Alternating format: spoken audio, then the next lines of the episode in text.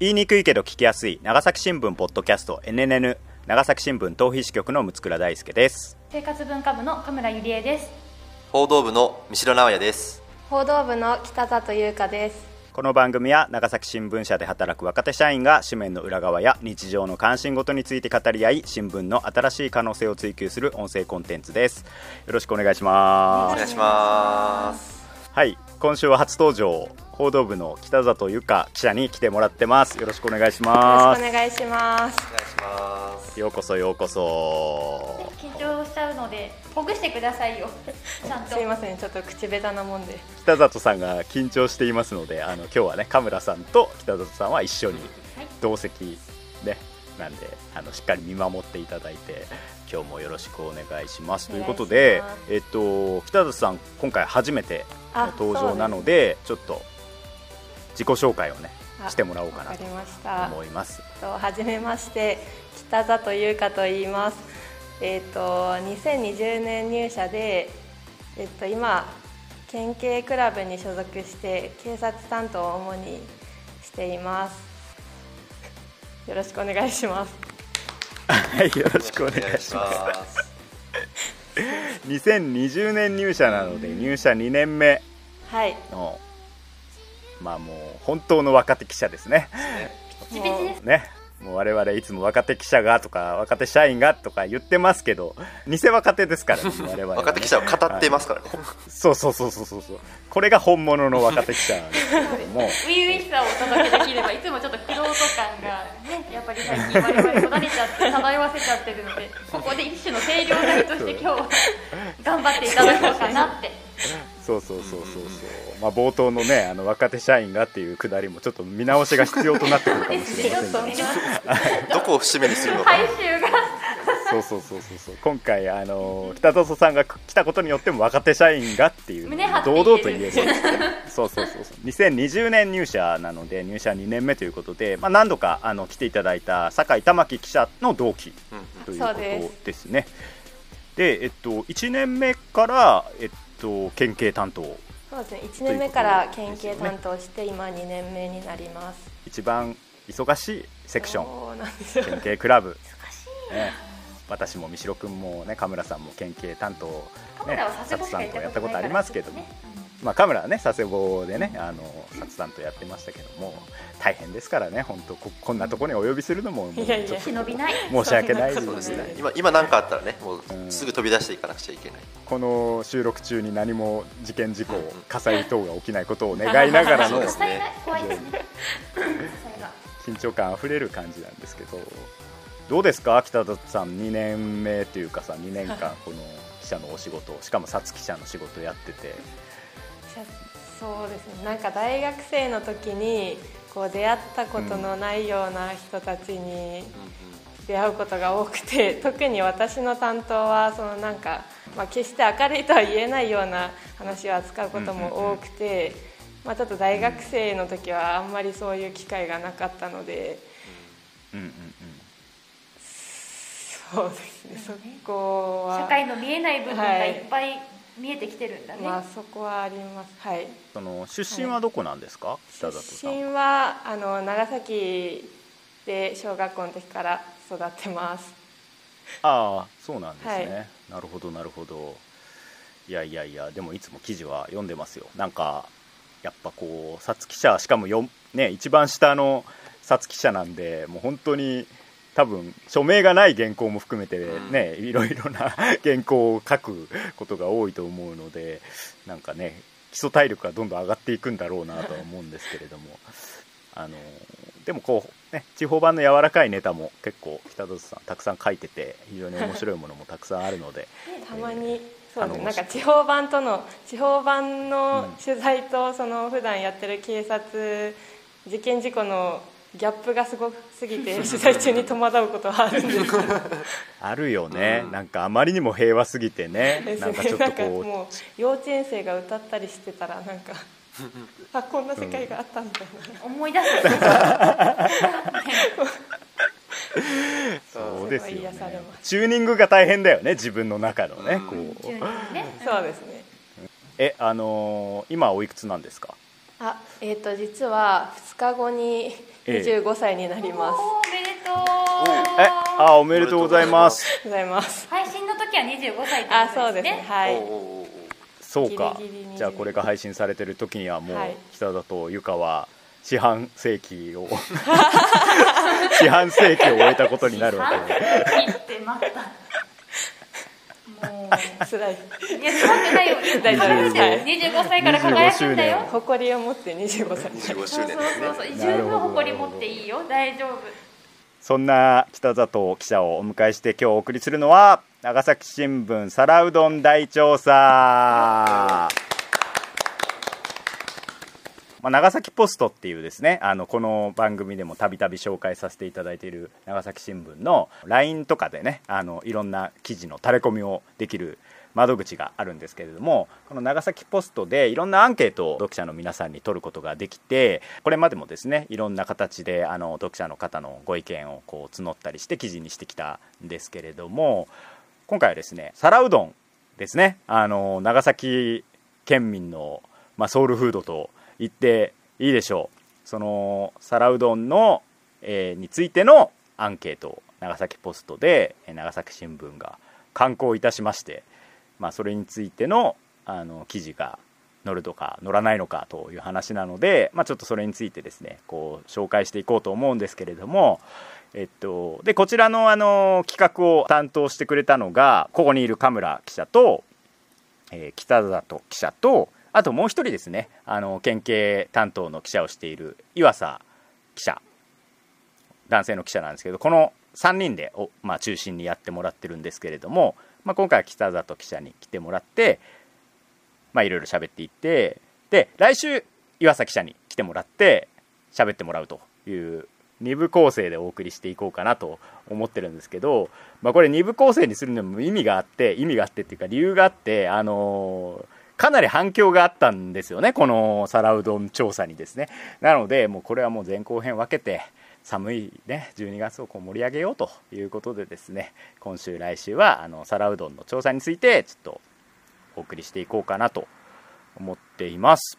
でこの皿うどん調査はあの長崎ポストが開設された当初からあのこれやろうみたいな感じで企画自体はね。もうかなり早い段階からあったんですよで、えっとまあ、今回あの11月28日にですねあの皿うどん調査しますよという記事があの載りましてあの長崎新聞の長崎ポストの LINE に登録してくれている人にも、まあ、あのあなたの意見をお聞かせくださいみたいな感じであのメッセージが送られてきて、まあ、答えていただいたということなんですけれども、えっと、どうです？か神村さんこの調査はこうどういった感じであのやっていったんでしょうか？ちょっと説明してもらってもいいですか？そうですね。皿うどん皿うどんというものは 長崎のあの中華料理の一つでありまして、まあ、あのソウルフードであるんですけどその、まあ、基本基本の形はですねあの細麺の揚げた麺。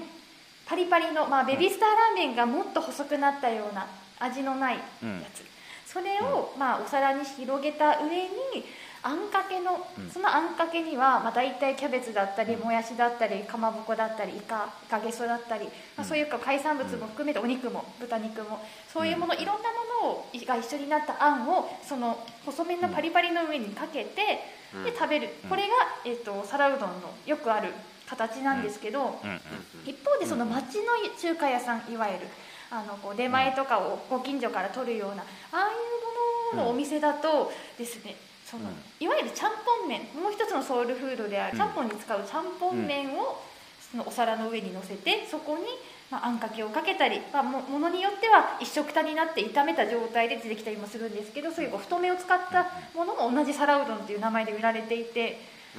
全然形態が違うのにこう同じ名前で売られているこの皿うどんとは何ぞやと。そして長崎県民皿うどんがソウルフードって言われているけれども結局どっちがみんな好きなんだろうっていうなんかこう素朴な疑問が生まれましてじゃあもうこれは長崎ポストというですねもうあのいろんな人に広くお尋ねをできることができるっていうツールを私たちは得たのでもうここいらでちょっとちょっと決着つけましょうよみたいな 話になりまして今回あの企画をしてみました。ありがとうございます、今あの神村さんから説明をしていただいたようにあの皿うどんっていうのがですね細麺と太麺と2種類あるんですよね。でそれは結構あの単に麺の太さが違うだけじゃなくて結構もう食べ物としても全然違うものと言っていいぐらいの違いがあってでまあどっちも長崎ではあの細麺太麺って食べられていてあの、まあ、県外の方もリンガーハットとかはねあの行かれたことあるかもしれないんですけどそこでも細麺と太麺両方売られているので、まあ、あのどちらもあの愛されているソウルフードなんですけれどもまあまあまあ細麺がいいのか太麺がいいのかというね議論というのはもう長崎県市最大のテーマと言っても過言ではないという。過言ではないって感じですね。二分するほどの本当にやっぱ我々長崎にこう根ざしたね長崎の唯一の地方紙としてねこの長年の議論にもうちょっと決着をつけてしまおうということでね。いいのかとこの分断の時代にねもうあの対立を煽るようなことをメディアがしていいのかという葛藤もありましたが。ありましたがしかしもうお互い意見を戦わせることでこう分かることもあろうと。あえて分断を生み出してお互いの魅力が分かる。かもしれないそうそうそうそう。あえてね今回はあのもうこの禁断の問いを 投げかけてみたということですね。なんで細麺太麺どっち派ですかということをもうストレートにあのお尋ねするというような内容になっています他にもなんかいろんなね質問を聞いていただいてるんですけれどもどんなことを主に聞かれたんですか？いっぱい聞きたいことはもう本当にあまたあって例えば細麺か太麺派だけじゃなくてそこから細麺だった場合はその結局あんかけっていう水分をかけるのでパリパリが時間とともにしなしなになるんですよ。そのパリパリで食べるのが好きかしなしなで食べるのが好きかとかそういうちょっとニッチな質問にもどんどん入っていったんですけどあのもう問題数に限りがあったので、まあ、そこからキュッと絞って、まあ、例えば、あのかけるものですね皿うどんに。ソースをかける方っていうのが多いんですけど一方で酢をかけるうん。お酢ですね。お酢をかけるっていう方もいてでなおかつかけないで食べるっていう方もいるのでじゃあ長崎県に何をかけて食べるのが好きなのかっていうのをまず明らかにしたりとかあとはうん。あのどこで食べる例えば出前が多いのかお店が多いのかそのスーパーとかで出来合いを買うのが多いのかとかそういう、えーうん。手段食べる手段だったりとか、うん。あと食べる頻度週1なのか年1なのかとかこう何個か分けたりとか。あとは、うん。あのーなんか思い出とか自由記述としては皿うどんに対するこう思い出だったり若干もこだわりのレシピだったりとか、まあ、そういうものをこう一言思いを添えてくださいっていうような形で、まあ、自由記述の質問も集めたりしました。そうそうそう。だからもう企画会議がすでに紛糾してたよね。紛糾してましたよ、あれを入れなきゃいやこれはダメだ聞かなきゃいやそれも聞いてくれみたいな感じでもう収集がつかなくなっちゃってみんなそれぞれの皿うどんの好みを語り出しちゃうんですよ。いや俺はこれが好きだから絶対これ聞いた方がいいと思うとかもうその言い合い大人げなかったですすごく。だからもう県民にとって皿うどんを語ることはもう自分を語ることにこう限りなく近くなっているっていうね本当にこう恐ろしい問いを投げかけてしまったなっていうもう気持ちになったんですけれども 募集期間としてはその28日付の紙面に載った後あの LINE でもまあ配信されてで、えっと、12月5日まで募集しているので大体2 1週間ぐらいうん、1週間です。かねそうです。ねどのくらいの回答があったんですか？えっと集まった数はですねなんと965人おお1000人近く。すごい。あと一回で1000人だったっていうところまではい頑張りました。どんだけ皿うどんの話したいんだみんなみたいな。ちなちなみに今までであのアンケートやってきましたけど、大体やっぱ100人ちょいとか百数十人だったりとか、そうですよね。それまで一番多かったのがうん大体300があの、まあ、コロナ関係のアンケートが300人ちょっとなので、うんうん破格の価格の。爆増しました。そうですよね、なんでこうやっぱこのテーマへのこう関心の高さをねやっぱこう伺い知れるというかやっぱちょっと他の県の人からするとなんかちょっと全然ピンとこないと思うんですけれども何まあで言えばいいんでしょうねこれは。何で例えてあげたらピンとくるのかわからないですけど。でちょっとこちらですねあのもうすでにあのね、締め切っていてあの先ほどお伝えしたように965人の方から回答があったんですけれどもまだあの結果は長崎新聞には載っていない状態ということですね。で、えっと、今あの収録してるのが12月13日の収録でこの NNN の回が多分17日の金曜日にあの配信される予定なんですけれどもその時点でちょっと長崎新聞に記事が掲載されているのかもちょっとね皆さん師走の忙しい時期ですからあの今多分皆さんこう結果を集計したりあの記事をこう練り上げたりこうされてる最中だと思うんですけれどもまだちょっとこの時点で掲載されているのかがちょっとわからないので一応今回は直前情勢ということで あの、まあ、ままだ結果伏せた状態で喋っていくということでで多分来週には多分記事載っていると思うのであのその時はあの岩佐記者と一緒に詳しい結果についていろいろみんなで喋っていこうかなと思っています。というわけで今日はですねあのせっかく4人いますのでちょっとここでねあのこの4人でちょっともう世論調査をちょっと実施して 世論でもない。皆さんにね こう気になる サンプリング調査を実施してこう皆さんの気になるその票の動向をこう予想するのにね役立ててもらおうかなと思うんですけれども。なんで、まあ、ちょっとこれ4人いるんでちょっと順番に私はどっち派ですということと支持政党をあのしっかり開示してもらって。でその理由をちょっと喋ってもらうっていう感じにしようかなと思うんですけれども、じゃあせっかくなんでちょっと北里さん今日ゲストで来てもらってるんでお北里さん一番若いしちょっとどっち派とちょっと理由をね教えていただこうかなと思うんですけどどうですか？北里さんは。あ私は細麺派です。はい。細め派、はい。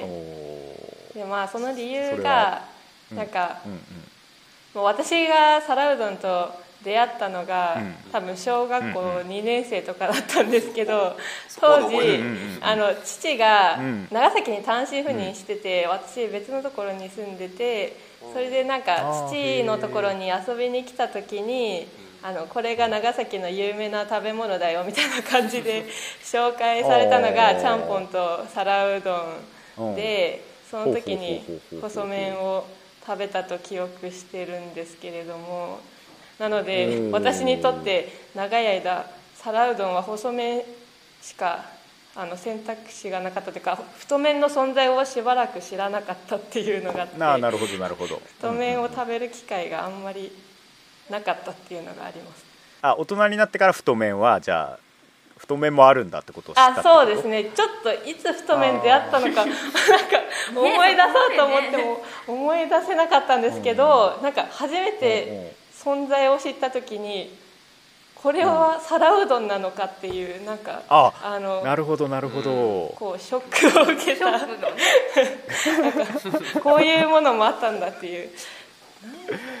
お店で太麺か太麺太麺か細麺か聞かれた時に初めて知ったのかちょっと思い出せないですけど。なるほどなるほど、はい。この間、うん。まあ、この取材をするっていうことで細麺と太麺を本社でみんなで食べたんですけど、間違って私が6人分頼んだってうんうんうん その時にちょっと改めてこうチェックしようって思ってあの、うん。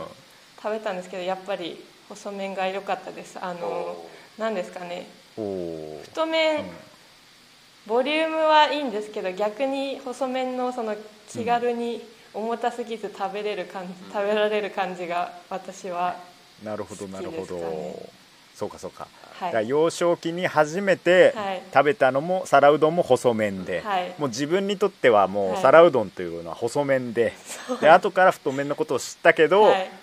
まあ今食べ比べてもはいやっぱ細麺に軍配が上がると。そういった感じ、まあそんな感じですかね。刺さったの？ああのまあ歯に刺さっあ歯茎に刺さった刺さって可能したっていう思い出はあるんですけど、それでも。危険な食べ物ある意味のマイナそれで。も細麺です。今はもう刺さらず食べられるようになったので。可能したって結構な 結構なトラウマを得ているがそれでも 私は細麺を愛するということなんで。はい。傷つけられても愛情の深さを感好きよみたいな感じ熱心なそうですね。熱心な支持者ですね。うん。そうですよね。だからやっぱこう幼少期からやっぱもう細麺に入党しているので なかなかこうこれをこの投票行動は覆せませんよというようなねなんかこうやっぱ生育環境も結構ね大事な要素なんだなということを伺わせるようなねあの話。えやっぱりその最初に小学校の時にはい。細麺を食べた時から、美味しい食べ物だなっていうのはあったわけ？いやその時はちょっとはっきり覚えてないですけど確か正直ちょっと食べにくいっていう、そのあー。刺さるしちょっと硬いしこれどうやって食べるんだっていうのでうまく食べられなかったような気がするんですけうど、いや本当そうでさその太麺皿うどんよりも細麺皿うどんってあんまり他に似ているものもないじゃないなんか。そうそう。太麺皿うどんってまあ焼きそばとかさなんかそういう感じのイメージだけどなんか細麺皿うどんって本当に細麺皿うどんしかないから、うんああいう食べ物って。だから結構あの最初のインパクトっていうのが結構大きいなとは思うんですけれどもまあこれが皿うどんですとして出されたから、まあ、そういうものとしてこう、うん、そうかそうか。昔は長崎市市外に住んでいたんですね、えっとまあ県外。はい。あの県外に。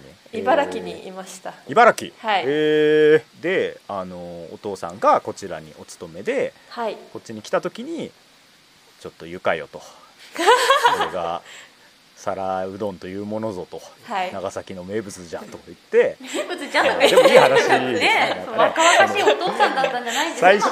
まあ言うほど若くはないです勝手にお勝手にお父さんを演じてるけど。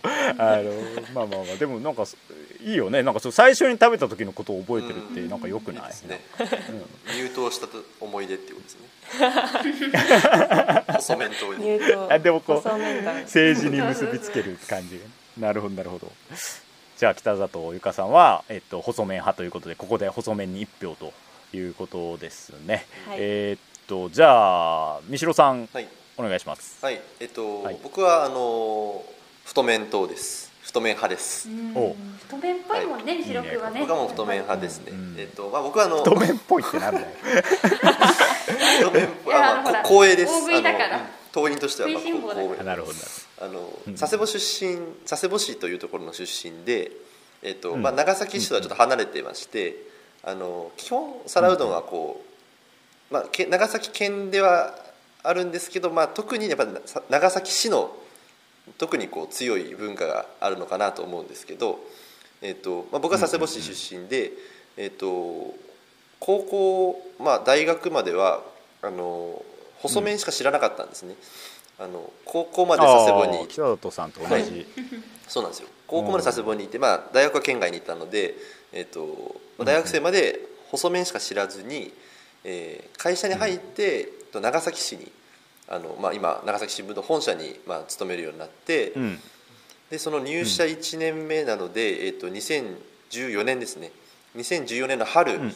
あの当時いた あの生活文化部のあの先輩方に、あの近くにある、うん。あの中華料理屋さんあの鉱山楼というですねあのお店がありましてはいはいはい。そこにこう連れてってもらったんですよね、昼ご飯で,、はい。はいはいはい。でその時にあの、まあ、誰かが皿うどん頼んでたんですよ。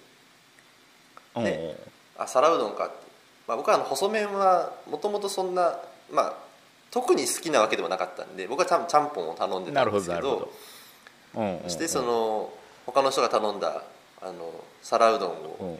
やあの運ばれてきてそれを見るとうん。麺が太いと。これは。当たり前のことを言ってるだけ皿うどんなのか麺が太いって。いうあの僕はしょ衝撃を受けてですね。横目でこうチラチラ見てうん。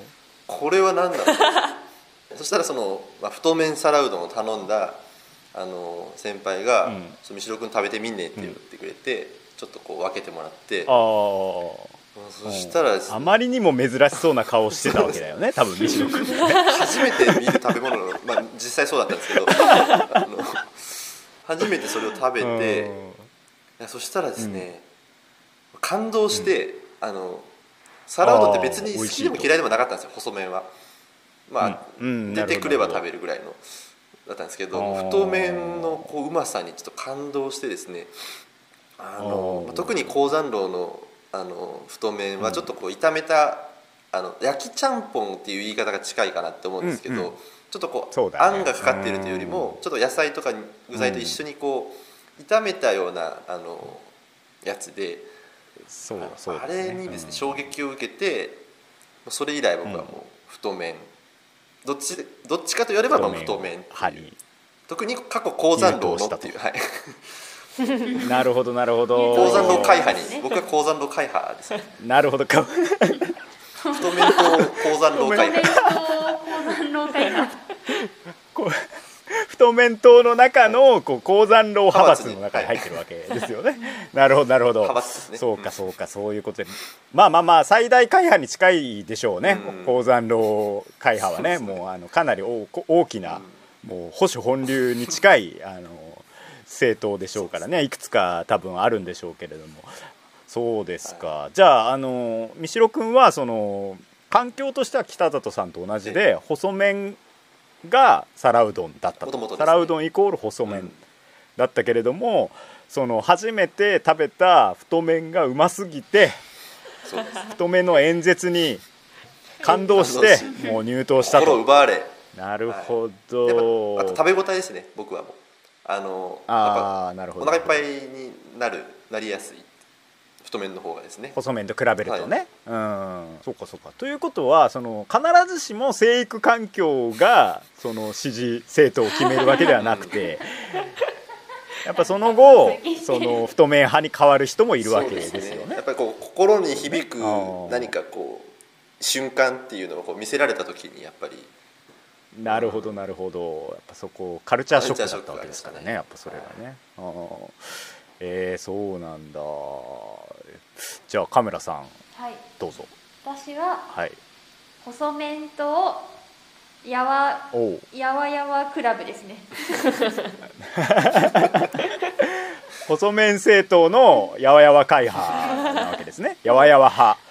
はい。クラブやわやわちょっと詳しく教えてもらってもいいでしょうかね、はい。なんかちょっと、えっとその、はい。細麺派っていうのはもうもう説明いらないと思うんですけどパリパリした麺にあんかけがかかってるタイプの,、あのうん。サラダが好きなんですけどでまあ本当うん北里さんが刺さったっていうように確かにそのままの出来たての状態美味しいんですけど、まあ、若干そのうん。食べにくさはあってでもそのパリパリっていう食感はいいんですけれど、じゃあそれをこう食べ進めていくとその結局パリパリに水分をかけてるのでしなーってなってくるのでそのなんかちょっとこうしなってなった状態がですねよりなんかこう麺の甘みが増すというかうん。あのあんとの馴染みも良くなってで食べやすいんですね。私結構小食なんですけどその状態だとかなり食べれて、うん。っていうのとあとはですねあのーまあ、太麺自体の存在は知ってました。うち父が太麺が好きなのでなんかやたら太麺太麺太麺なんかなん太麺？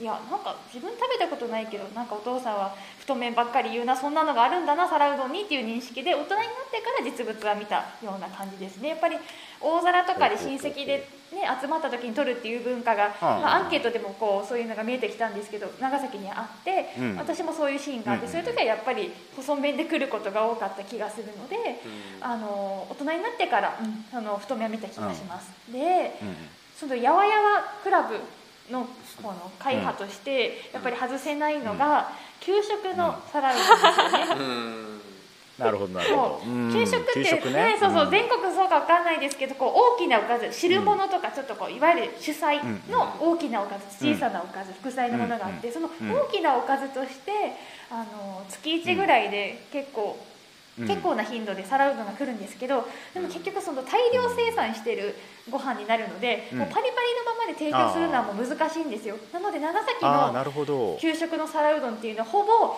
その細麺をうん。もうあんとかで炒め込んじゃって、もうほぼ茶色の麺がドバってあ見た目は良くないんですよもうふやけた麺がドバってただあアルミのあのへーそうなんだ。桶に入ってるみたいな。そう麺そう長の長さ崎そう長崎市内は特にそうだったんです。で、うん。それでいや美味しくなさそうって多分今のは説明だと思うんですけどなんかそれはそれで本当に美味しいんですよ。なんか絵も知れないなんでしょうねこの なんかこう何とも言えない美味しさがあって私繰り返しますけど小食な子供だったんですけどもうその大きなおかずが皿うどんの時は結構多めに持ってくださいって言ってしまうほどあの美味しくてで結構給食の皿うどんっていうのはどの世代でも盛り上がるね、うんそうですね。共通項かなっていうところもあるので。長崎あるある。あそうなんだ長崎市内あるあるなのでそういうところもあって私は細麺はあ違う細麺とやわやわクラブです、なるほどなるほど。給食。お父さんは太麺派なわけですね。うん。あなるほどなるほど。だから家庭の家庭はもう太麺派の政党支持政党太麺そうですだけれども親はその支持政党違うけども私はこうやっぱり細麺の道を捨てなかったみたいな独自で進んだみたなないるほど。でその一番大きいその要素は給食そうですね。やっぱ給で出た皿うどん。食でのその美味しさの経験積み重ねが今の細麺を選ぶ自分になってるかもしれませんね。やっぱ教育って大事ですそうかねそうか。そうですね。やっぱ教育が大事だよね。やっぱ幼少期からしっかり。あそうだね。そう給食のねそう繰り返しはあったけどね。そっかそっか。だから私と三代さんはあの佐世保の小学校に通っているので、その給食は知らないです。そうなんですか。あれ県内で全部ないんだね。へえうん。わかんない。佐世保でも出してたとこあるかもしれないけど少な少なくとも私の小学校ではその細麺皿うどんでああそうか。僕ちょっと転校してるんであのね離島にもちょっと一時期いたんであれですけど、ちょっとどこだったかうんうん。ただあのうん。皿うどんっていえばあのなんか袋に小さい袋にパリパリの麺が一人分のが入ってて、うんうんうん。それをはあの皿に出してそこになんかそのお大きい鍋に入ったあんをかけるっていうのが僕はその僕はその記憶があります。ああじゃあ普通の皿うどんの感じだよ普通の皿うどんの感じねパリパリ麺にはい。あんをかけるっていう、あそれをちゃんと給食で再現している学校もあると、はい。僕その記憶がありますね。ことですね。ああなんかちょっと給食皿うどんどんな感じだった調査もああしたいですなんね。かできそうな感じこがするね。れわかるかな、うん。今ちょっと画面共有できづらいんで。あ。完全に混ざっちゃってるね。そう。ーもう麺が1センチぐらいに切れてるんです。よもう切り切りになってて。1センチとか何ミリとかにもでも美味しいんだよね。切れて。えあそうなんだ。そういやなんか俺これ見たことあるかも。食べたことあるけどそれ皿うどんって認識いやしてなかった皿うどんって認識はしてない全然皿うどんの本来の姿はしていないんです、あれは給食給食の皿うど皿うどん。んっていうもう別ジャンル。なるほど。はい。また別の食べ物別ジャンルね。そうそうそう。わあこれ食べて。なるほどなるほど。だから細麺派の細麺を源流とするなんか別の会派別の政党みたいな第三勢力もちょっと近い感じのそうんなるほど。ちょっと別の食べ物な感じしますもんね、ええ。うん。なるほど。だからその給食の感じに近いのがその普通の細麺皿うどんがその時間を経って、まあしなしなになった。時間を経ったが給食の皿うどんとこうちょっと近似するところがあるので。なるほどなるほどなるほど。わかりました。食べたいね。あれをなんかこうお店で出してほしいよね。なんかたまにたまに食べたくなる。給食の皿うどん。あ確かにね。ちょっとそれを聞くと美味しそうと思ったわ。なんか。うん。食べたい。給食の皿うどん。なんだろうねあれもほぼ小麦の味な。ー、ひとさんなんか美味しい。は太麺派負けてるんですけど。2対1で負けてるんですけど。はいはいはいあのー今じゃあ細麺派が2人太麺派が1人なんですけど、あの私はですね太麺派。あー割れちゃったね太麺とソースダクダク会ソースだけソースダク。血圧上がりそう、ーいやあの私は北里さんとかあの三代君と逆で太麺しか知らなかったんですよ。もう幼少期から。で多分これあの佐世保に住んでいたっていうのもあるんだと思うんですけれども。でうちの母親があの長崎市の出身で皿うどんは基本的にその母親の実家に行った時に先ほど神村さんからお話あったように、うん。その親戚一同で出前で大皿で頼むものが皿うどんのイメージでしたね、だからその出前で取って大皿で太麺皿うどんが来てでこれもあるあるですけどそのソースがあの栄養ドリンクの瓶にね入ってるっていうあの で一緒に来てでそのソースかけて、まあ、食べるっていうのが私にとっての皿うどんはもう太麺だったんで全く逆なんですよ。でそんな私が細麺の存在を知ったのはあの中学生の時でで中学の時私私立の学校で寮に入ってたんで、寮の食堂で出たんですよ、うん。細麺皿うどんが。ちょっとねで長崎市に近いね学校ですからね。そうそうそうそうそう。で寮の食堂で出た皿うどんは、まあ、要は献立に皿うどんって書いてあるわけですけれども、あのでひお昼ご飯なんですけど、お昼ご飯って当時うちの寮ではお昼ご飯が A 食と B 食と分かれててっていうのは結構な人数寮生がいたんで少ないその時間で、うん。その A 食 B 食にその入り口を分けないと、うん。もう混雑して配れないからその入り口厨房が2つあって A 食か B 食かどっちかを食べれるみたいな。でだから4時間目の授業終わった後みんなめっちゃダッシュする。みたいな人気メニューをめがけて。でそこの戦いにあぶれた人間があの B か A か、まあ、どっちかあの余る方に行くっていう感じだったんですけれどもでその時に多分 A が皿うどん B がなんか別のメニューだったんですよ。であの、まあ、私もあのダッシュまではしなかったですけどまあ A 皿うどんだしでも考えてください。私太麺しか知らないですからね。皿うどんだからちょっと A 行くかっつって A に行った時に、まあ、細麺が出てくるわけですよね。何これみたいな合ってる？これ合ってる？みたいな。もう本当にわけわかんなくて。なんかえ？カラッカラのなんか袋麺みたいなそのまま 乗ってその上に。いやもう当時私寮のあのご飯、まあ、そんなに美味しくなかったんですけどこれはひどいだろうと。いくらなんでも。手抜きだろう。なんだこれ人に食わせるもんじゃないだろうみたいなだいやいや別に細麺皿うどんですからね。普通の細麺皿うどんが出てたんですけど当時は私太麺皿うどんしか知らないで皿うどんの食べに行ったらあれが出てくるわけですから。いやふざけるなよとこれ。もういくらなんでもこれはひどいと。やったんですけどみんなねそんなに文句も言わず食べてるんですよ。パリパリパリパリ。あれみたいな。これな何これみたいな。お湯かけるとかじゃなくてみたいな。湯かけようと思ったなってでそれがもう初めての出会いだったんで もうちょっとそれがトラウマすぎて。細麺皿うどんに未だにやっぱ細麺悪悪気はないというか言われはないじゃないですかやっぱね食べ物として見れないんで。相当なもうショック。なんかこうやっぱとんでもないものを出されたようなインパクトがやっぱこうあったんでやっうん。まあそれからねまあ何回かその後寮でもあの皿うどん出るたびにあの細麺皿うどん出てたんですけどもううちの寮の皿うどんはもうあんなんしか出ないからっつって もうそっちの皿うどんを避けて別の方のメニューに行くようになったみたいな、ね、A が皿うどんだったら、うんその B の方に行くみたいな感じだったんであのまあそれからねしばらくしてああれも皿うどんって言うんだっていうことを認知したんですけれどももうちょっとあれはもうちょっとうちの寮のオリジナル皿うどんだと思ってたからあの学園のうちの寮の皿うどんひどくてさみたいな。そのまま出してんだよパリパリのままみたいな麺が伸びるからか知んないけどさみたいな感じだったんであのなかなかねちょっと受け入れられなくて結局ねいまだにその時の感覚があの残ってて今もあの皿うどんは太麺派まあ、かわいそうだね細麺がなんかね浮き目にあっててそんな勝手に。かわいそうに。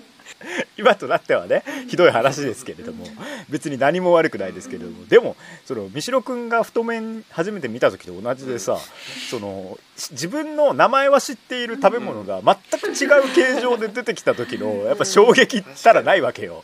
やっぱり。面白いのはそれが、うんそのよそのに行ったからそんな風に起きるじゃなくてその同じ県内でそのようなことが起きるのが面白いなと思って。うん。そうですよね。うん。なんかね。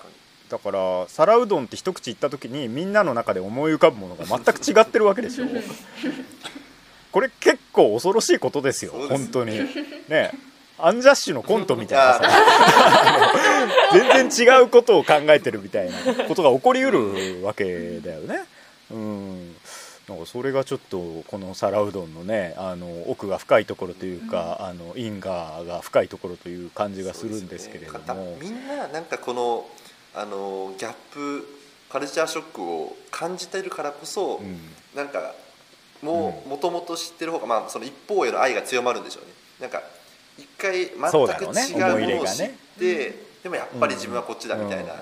だからこうみんな燃えてくるんでしょうね。なるほどなるほど皆さんの異様なテンションに あのつながってるような気はしますよね。うんというわけでこの4人はあのパッキリ分かれましたね、太麺派と細麺派が。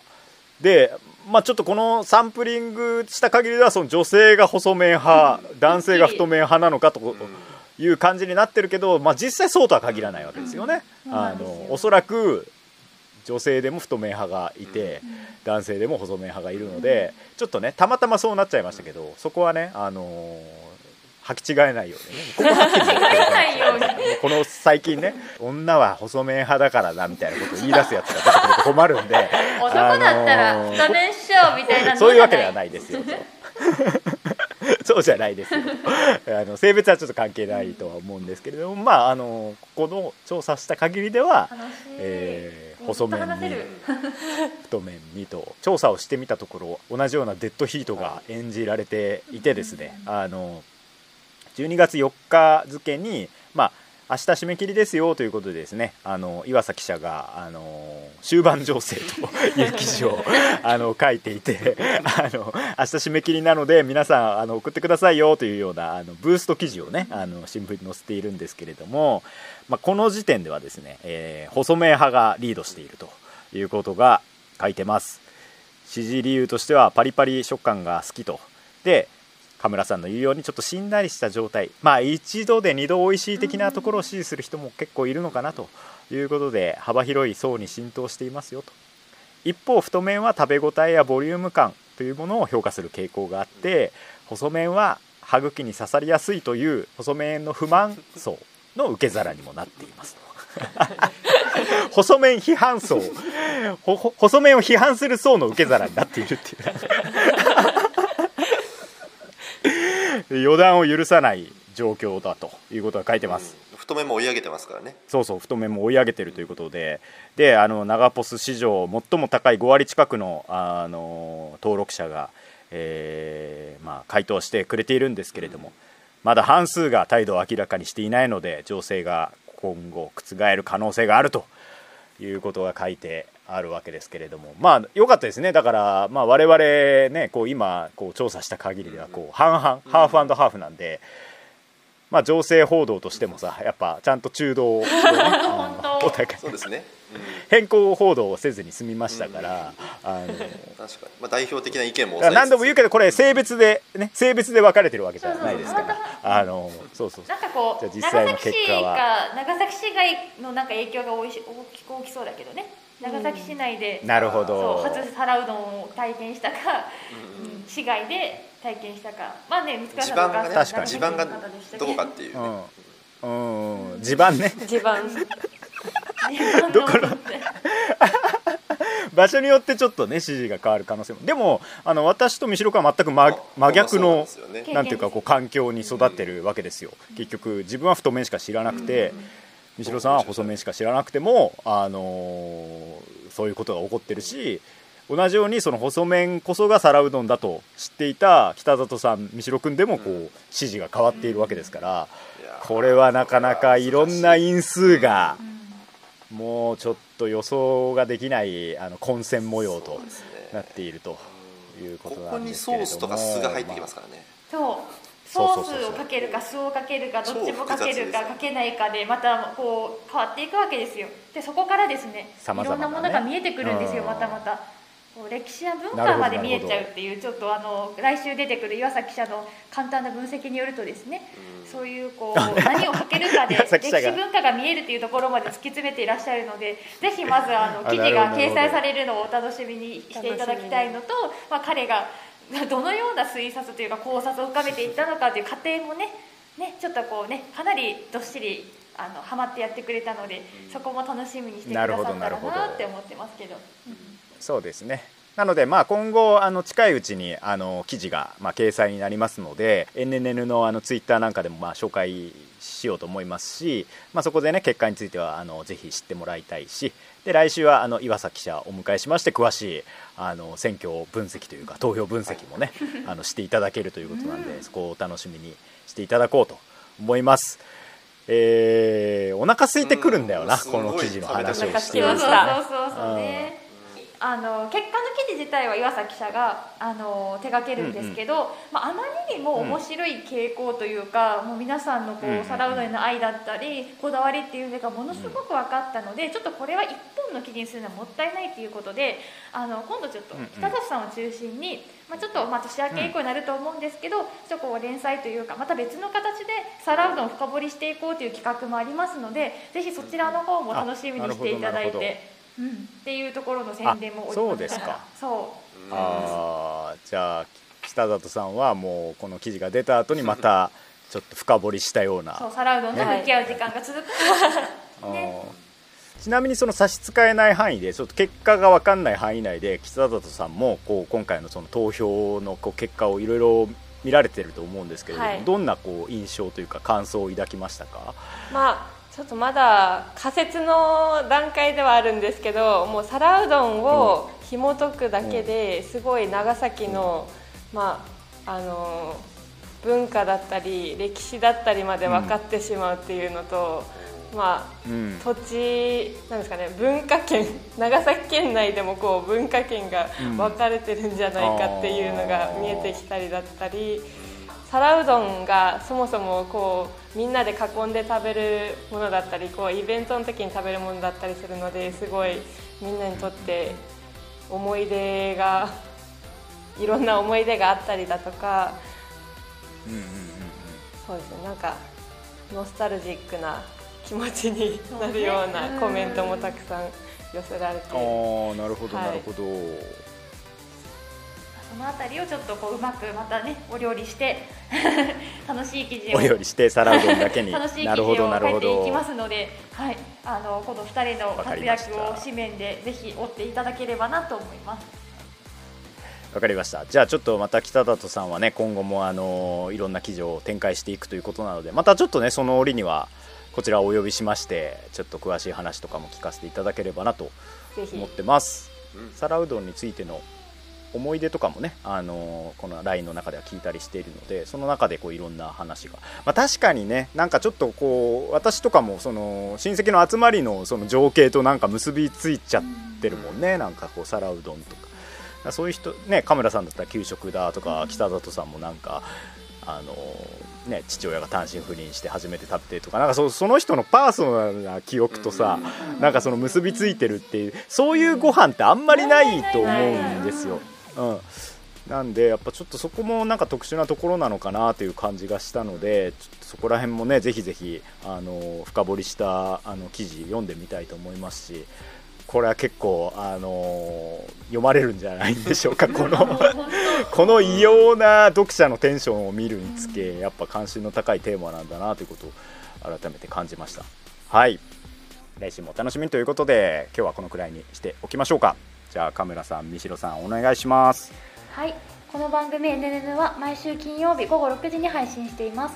Apple Podcast、Spotify、Google Podcast、Amazon Music などの各種配信サービスのほか、YouTube でもお聞きいただけます。番組へのご意見ご感想メンバーへの質問皿うどんへのご意見などは概要欄にあるアンケートフォームから、えーお寄せください公式ツイッターもあるのでぜひフォローしてくださいはい。長崎新聞ポッドキャスト NNN お送りしてきたのは長崎新聞逃避支局の六倉大輔と生活文化部の田村ゆりえと、報道部の三代直也と報道部の北里優香でした。それではまた来週。さよなら